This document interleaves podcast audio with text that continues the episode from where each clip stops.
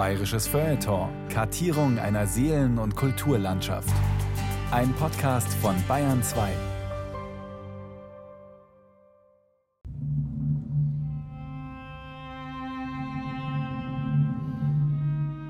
München 1584. Ein hagerer, asketisch wirkender Mann mit Bart ist im Halbdunkel einer Kirche tief ins Gebet versunken. Vier Stunden verbringt er betend auf Knien, täglich. Dazwischen widmet er sich geistlichen Betrachtungen, geht zur Beichte, hört mehrere Messen, erforscht mittags wie abends sein Gewissen.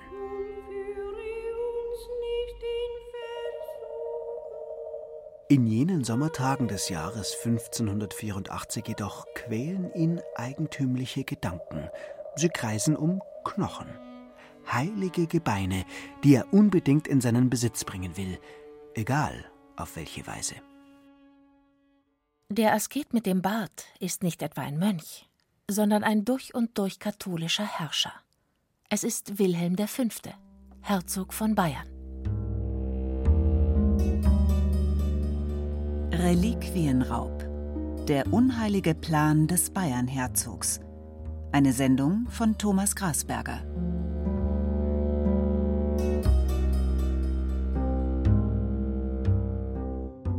Wilhelm der Fromme. Den Beinamen hat er sich redlich verdient. In seinem ganzen Leben habe er nie eine Todsünde begangen. Das versichern später zumindest seine jesuitischen Biografen. Kein Wunder, Wilhelm V. war der eifrigste Freund und Förderer des Jesuitenordens. Er war tatsächlich ein fleißiger und frommer Fürst, schreibt auch der bayerische Historiker Sigmund Rietzler. Wohlwollen und Gutmütigkeit besaß er in hohem Maße in hohem Maße, soweit nicht religiöser Wahn und Fanatismus die Menschlichkeit in ihm erstickten. Denn im Kampf ums Seelenheil geht Herzog Wilhelm V. notfalls auch über Leichen. Mit ihm setzt die systematische Hexenverfolgung in Bayern ein. In Schongau lässt er 63 Frauen enthaupten und verbrennen. Auch die Calvinisten sollen am besten ausgerottet werden. Ketzerische Täufer werden gefoltert und hingerichtet und lutherische, wie die im oberbayerischen Miesbach und in Schliersee, werden mit Gewalt bekehrt oder vertrieben. Wer keinen Beichtzettel vorweisen kann, wird des Landes verwiesen. Streng ist der katholische Reformer Wilhelm aber nicht nur gegen andere. Sein eigenes Leben ist strikt ausgerichtet an den Vorschriften seiner jesuitischen Beichtväter. Andachten, Prozessionen und Bußübungen prägen den Alltag. Der Herzog trägt härene, grobfaserige Unterwäsche, geißelt sich selbst und wallfahrtet bei Wind und Wetter nach Altötting, Tuntenhausen, Loreto oder Rom. Manchmal fasten er und seine Gattin vierzehn Tage lang. Sie laden arme Untertanen ein, bedienen sie bei Tisch, waschen ihnen demütig die Füße. Wilhelmshof gleicht einem Kloster. Der Bayernherzog ist einer der wichtigsten katholischen Herrscher in den Zeiten der Glaubensspaltung. Und die Residenzstadt München wird im späten 16. Jahrhundert das deutsche Rom genannt.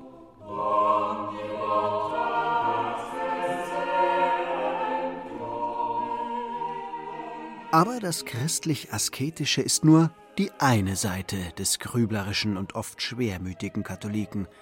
Die andere ist eine antik sinnenfreudige zwar ohne die Ausschweifungen anderer Renaissancehöfe, aber mit umso mehr Liebe zu Prunk und Pracht. Eine Liebe, die Tradition hat im Hause Wittelsbach. Den vom Vater Albrecht V. geerbten Schuldenberg erhöht Wilhelm V. geradezu spielerisch.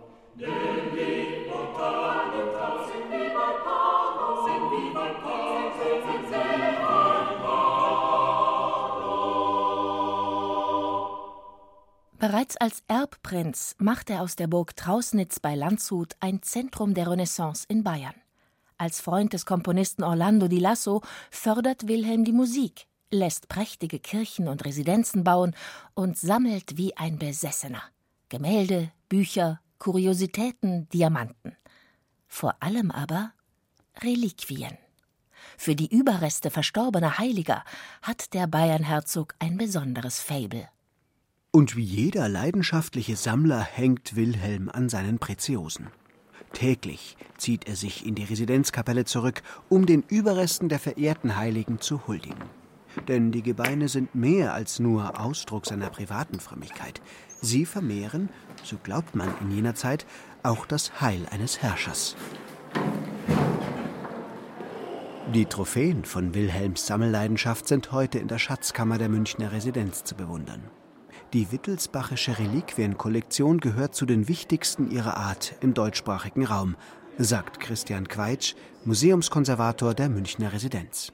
Das ist sozusagen eines der wichtigsten Stücke der Reliquiensammlung der bayerischen Herzöge und Kurfürsten. Das ist der Ritterheilige St. Georg, der da den bekannten Drachen niederstreckt mit seinem Schwert aus Kristall. Das ist in den 1580er Jahren entstanden, dieses Reliquar.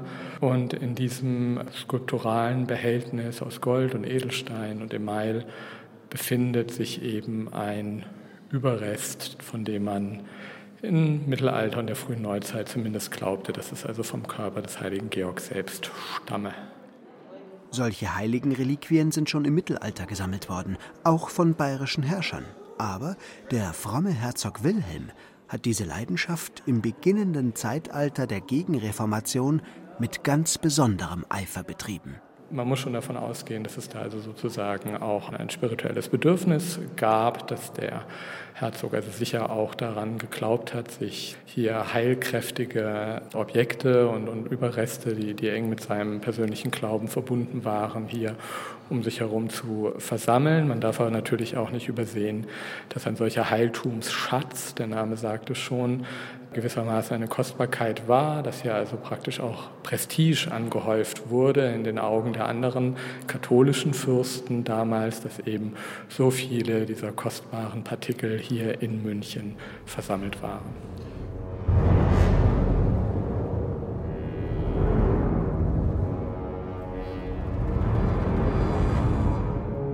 Heiltum das Wort schießt dem hageren Asketenherzog Wilhelm im Halbdunkel seiner Kapelle immer wieder durch den Kopf. Er muss sie haben, die heiligen Knochen, koste es, was es wolle. Ganz besonders angetan hat es ihm einer der kostbarsten Reliquienschätze des Abendlandes.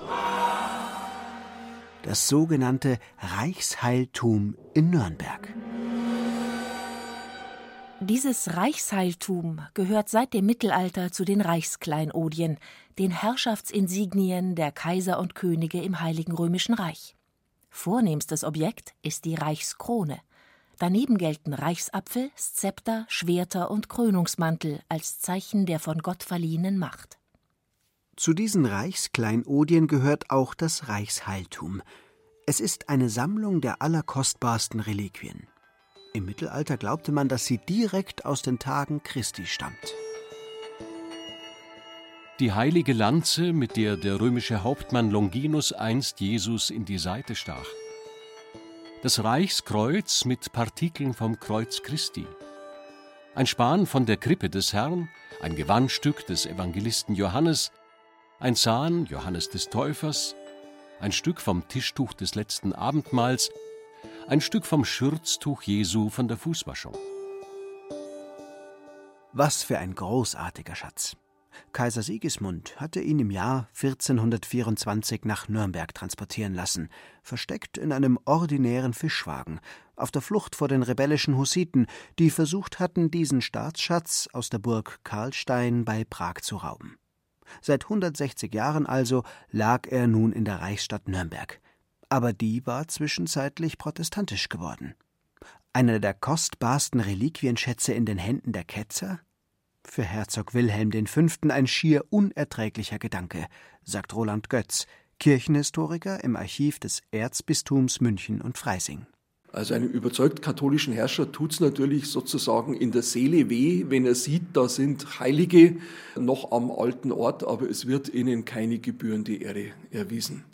Und zugleich war es natürlich auch die Gelegenheit, die jetzt dort nicht mehr geschätzten Reliquien zur Bereicherung des eigenen Reliquienbestandes vielleicht erwerben zu können. Die sakralen Herrschaftszeichen in Nürnberg waren für Wilhelm V. auch politisch interessant. Der Wittelsbacher hatte nämlich durchaus dynastische und reichspolitische Ambitionen. Als kurz nach seinem Regierungsantritt das Kurfürstentum Köln evangelisch zu werden drohte, griff der katholische Bayernherrscher ein. Denn bei einem Abfall Kölns hätten sich auch die Mehrheitsverhältnisse bei der Kaiserwahl verschoben zugunsten der Protestanten. Also ein gravierender Machtverlust für die Sache Roms. Doch nachdem der Papst den abtrünnigen Kölner Erzbischof abgesetzt hatte, wurde Wilhelms Bruder Ernst in dieses Amt gewählt. Danach kam es zum Krieg. Katholiken gegen Protestanten. Unter bayerischer Führung gelang es der katholischen Seite Köln und den Nordwesten Deutschlands zu halten. Prestige und reichspolitische Bedeutung des Hauses Wittelsbach wuchsen dadurch enorm. Aber ihre Staatsschulden auch. Was der Sammelleidenschaft des Herzogs freilich keinen Abbruch tat. Vor allem nicht, wenn es um die Reichsreliquien ging, diese Herrschaftszeichen lagen immer noch in der Nürnberger Heiliggeistkirche.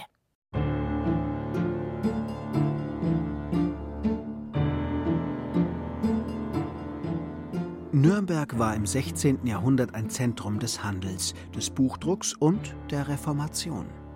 1525 hatte der Stadtrat einstimmig den Übertritt zum Luthertum beschlossen. Fast 300 Jahre lang sollte kein Katholik mehr das Nürnberger Bürgerrecht bekommen. Sämtliche Klöster wurden geschlossen. Auch die sogenannte Heiltumsweisung schafften die Nürnberger Lutheraner ab. Bei dieser alljährlichen Prozession waren einst dem gläubigen Volk auf dem Fischmarkt, dem heutigen Hauptmarkt, die Reichskleinodien gezeigt worden, zur ritualhaften Verehrung. Wer an der Heiltumsweisung teilnahm, durfte aus katholischer Sicht mit erheblichen Sündenablässen rechnen. Aber die Protestanten machten 1523 mit dieser Reliquienschau Schluss. Die Reichskleinodien in der Spitalkapelle wurden fortan nur noch hochgestellten Gästen gezeigt. Luther und die Reformatoren lehnten die Heiligen- und Reliquienverehrung mehr oder weniger strikt ab. Umso entschlossener widmeten sich die katholischen Herrscher Bayerns dieser Form der Frömmigkeit. Die Verehrung heiliger Gebeine wurde zu einem Markenzeichen des Katholischen. Und das gilt bis heute, sagt der Kirchenhistoriker Roland Götz. Die Heiligen sind fester Bestandteil der Lehre und des Glaubens der katholischen Kirche. Der Reliquienbestand einer Diözese befindet sich in der Obhut des jeweiligen Bischofs. Wenn ein neuer Altar oder eine Kirche zu weihen ist, wählt er das passende Stück aus. Ein oder zwei Reliquienpartikel, die werden dann in Metallkästchen gelegt. Das Ganze wird mit einer Bestätigung versehen. Also der Bischof bezeugt, dass er es wirklich aus den Reliquien des Heiligen so und so genommen hat. Das Behältnis wird geschlossen und versiegelt und dieses Behältnis kommt dann in eine Öffnung im oder unterhalb des neu zu weihenden Altars. So wurden zum Beispiel im März 2019 bei einer Altarweihe in Bad Aibling die Reliquien des heiligen Benno von Meißen und des seligen Bischofs Otto von Freising in rechter Weise beigesetzt. Natürlich beten Katholiken keine Knochen an. Vielmehr werden in den Reliquien die Heiligen selbst verehrt. Aber diese Tradition ist immer wieder heftig angefeindet worden. Nicht nur in der Zeit der Reformation und der Aufklärung, erzählt der Restaurator Reinhard Zehentner aus Mühldorf am Inn. Zehentner ist im Ehrenamt als Reliquienfasser für fünf Diözesen in Bayern und Österreich tätig. Das heißt, er bringt Gebeinspartikel von Heiligen kunstvoll in Form, zum Beispiel mit Ornamenten, Drähten, Blüten, Knöpfen oder Perlen. Was aber lange Zeit nicht sonderlich gefragt war. So führte zum Beispiel in den 1960er Jahren die Neuordnung des katholischen Regelwerks beim Zweiten Vatikanischen Konzil zu einem brutalen Einschnitt in der Tradition der Reliquienverehrung. Heilige Leiber und sterbliche Überreste, sagt Zehntner, wurden aus den Kirchen entfernt und anschließend verkauft oder bestattet. Man hat sie damals buchstäblich als Altlast gesehen. Und das hat sich natürlich jetzt wieder geändert. Also wir sind zurzeit wieder auf dem aufsteigenden Ast sozusagen mit der, mit der Reliquienfasserei, mit der Verehrung. Aber es war eine wahnsinnige, fast zweite Säkularisation, was damals passiert ist bei nach dem Zweiten Vatikan. Ganze Altäre hat man aus Kirchen entfernt und hat die neu gestaltet. Und was man jetzt wirklich total bereut und oft auch versucht rückgängig zu machen.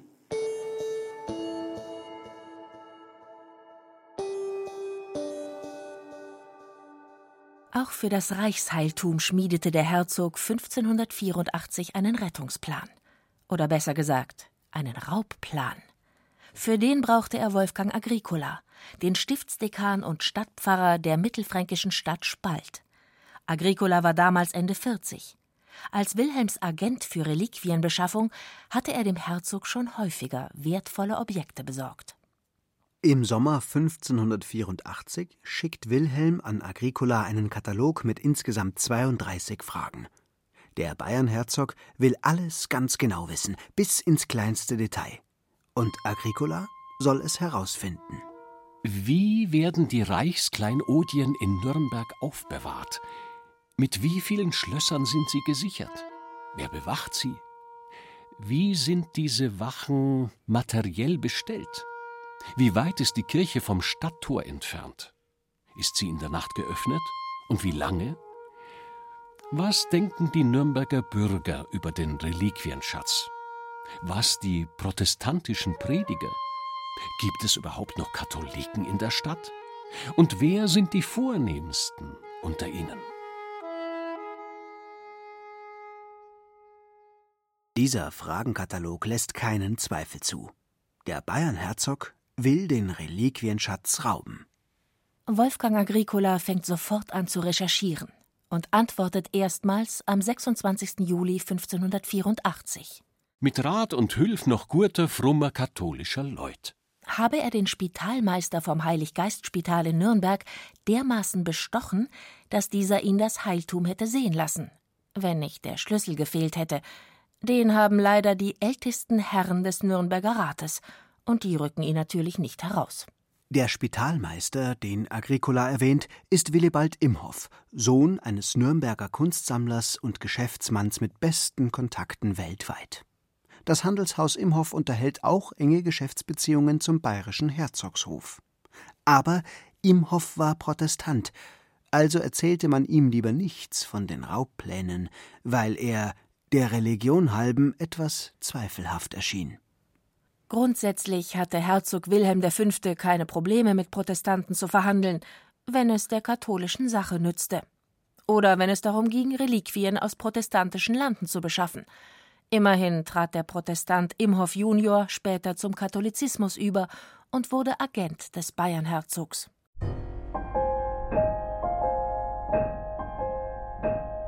Bei seinen ersten Nürnberger Undercover-Recherchen bekommt Wolfgang Agricola also den Reliquienschatz gar nicht zu sehen. Dafür kopiert er stichpunktartig ein Heiltumsbüchlein, in dem steht, welche Reliquien einst bei welcher Prozession gezeigt wurden. Die Abschrift legt er seinem Brief an Wilhelm V. bei. Den herzoglichen Raubplänen freilich steht Agricola von vornherein skeptisch gegenüber. Wenn er nicht so nahe bei Nürnberg leben würde, schreibt er, sondern in Bayern, und wenn der Kaiser seine Unterstützung böte, dann wäre er zuversichtlich, dass man den Schatz aus der ketzerischen Stadt herausschaffen könne. Aber nach Lage der Dinge wird's schwierig, meint Agricola. Es wäre vielleicht klüger, die Reichskleinodien auf politischem Wege zu besorgen. Mit Unterstützung Österreichs könnten die katholischen Reichsstände bei einem Reichstag darauf hinwirken, dass das Heiltum an einen katholischen Ort gebracht wird. Der Schatz gehöre ja schließlich nicht den Nürnbergern allein, sondern dem ganzen Reich. Was Herzog Wilhelm und sein Agent Agricola nicht wussten, schon im 15. Jahrhundert hatte der Vatikan verfügt, dass der Schatz auf ewig in Nürnberg bleiben soll. Keiner dürfe ihn je von dort wegholen. Außer es geschehe vielleicht, was Gott verhüten möge, dass ihre Bevölkerung vom katholischen Glauben abirre. Wilhelm V. kannte diese päpstliche Anweisung aus dem Jahr 1424 nicht. Deshalb ging er nicht den kirchenrechtlichen Weg, sondern schmiedete 160 Jahre später sozusagen ganz privat seinen unheiligen Raubplan. Allen Bedenken zum Trotz setzt Wolfgang Agricola seine Spionagetätigkeit zunächst fort. Nach vier Wochen schreibt er wieder an den Herzog. Den Heiltumsschrein im Heiliggeistspital habe er nun von außen zu sehen bekommen. Mitten im Gewölbe sei er in Mannshöhe an vier Ketten aufgehängt, wie eine gute lange Reistruhen. Im Inneren dieser Reisetruhe befindet sich ein eiserner Sarg, und in dem sei ein weiterer silberner Sarg, der eigentliche Heiltumsschrein. Das Ding ist also bestens gesichert. Ein Raub unmöglich. Nichts zu machen, meint Geheimagent Agricola. Er empfiehlt erneut die politische Lösung. Mit Hilfe alter Urkunden und der österreichischen Verwandtschaft des Bayernherzogs könne man die Ansprüche gegen die Nürnberger durchsetzen. Aber Wilhelm V. will davon nichts wissen. Als besessener Reliquiensammler hat er kein Interesse daran, dass irgendwelche katholischen Fürsten das Reichsheiltum bekommen. Er selbst will es haben. Deshalb verfasst der Bayernherzog aus eigener Hand einen Zwölf-Punkte-Plan mit genauen Anweisungen, wie Agricola das Nürnberger Reichsheiltum stehlen soll. Zum Beispiel soll er sich für lutherisch ausgeben und nüchtern bleiben. Er soll einen katholischen Schlossergesellen mitnehmen, ausgestattet mit gutem Werkzeug. Der soll sich tarnen, damit er nicht als Schlosser erkannt wird. Sie sollen die Wachen bestechen sich unauffällig verhalten und auf den richtigen Zeitpunkt warten, die Spuren verwischen, den Schatz schleunigst aus der Stadt bringen und alles wohlbedächtlich und listig angehen. Wolfgang Agricola ist vom herzoglichen Raubplan wenig begeistert. In allen drei überlieferten Briefen die im Bayerischen Hauptstaatsarchiv in München liegen, versucht er Wilhelm V. das abenteuerliche Unternehmen auszureden. Letztendlich mit Erfolg. Der Raub findet nie statt. Sein Honorar bekommt der Knochenvermittler trotzdem. 200 Gulden für geleistete Dienste sowie 10 Gulden für die Spesen. Die Reichskleinodien bleiben also in Nürnberg bis 1796. In jenem Jahr müssen sie vor französischen Truppen in Sicherheit gebracht werden, nach Wien. 1938, mit dem Anschluss Österreichs an das Deutsche Reich, ließ Hitler höchstpersönlich die Reichskleinodien nach Nürnberg zurückführen. Doch nach dem Zweiten Weltkrieg kamen sie wieder nach Wien, wo sie seit 1954 in der Hofburg öffentlich ausgestellt sind. Das Reichsheiltum hat Wilhelm nicht bekommen. Dafür manch anderes Schmuckstück, das heute in der Schatzkammer der Münchner Residenz zu bewundern ist. Denn Wilhelm sammelte wie besessen. Und die Schulden seines Hofes wuchsen in astronomische Höhen. Zwanzig Jahre lang folgte ein Defizit aufs andere. Am Ende waren es 4,8 Millionen Gulden, das sechzehnfache der jährlichen Einnahmen. Der Staatshaushalt war zerrüttet. Da halfen weder die Kredite der Fugger und Medici noch die betrügerischen Künste alchemistischer Goldmacher.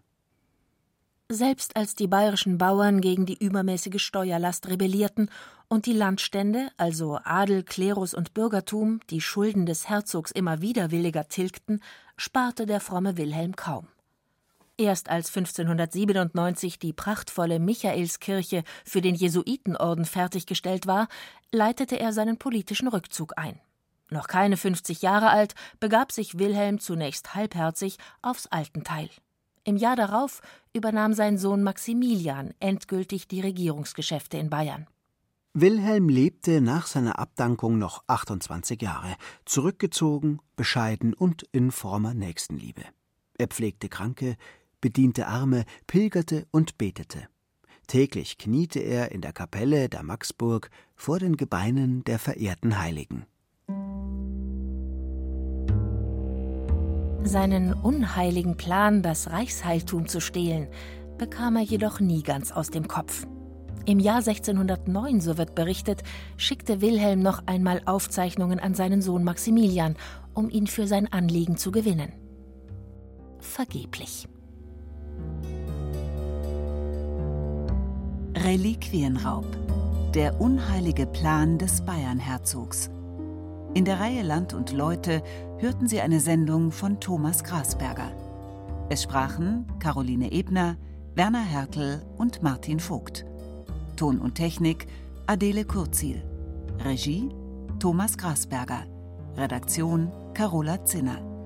Eine Produktion des Bayerischen Rundfunks 2019.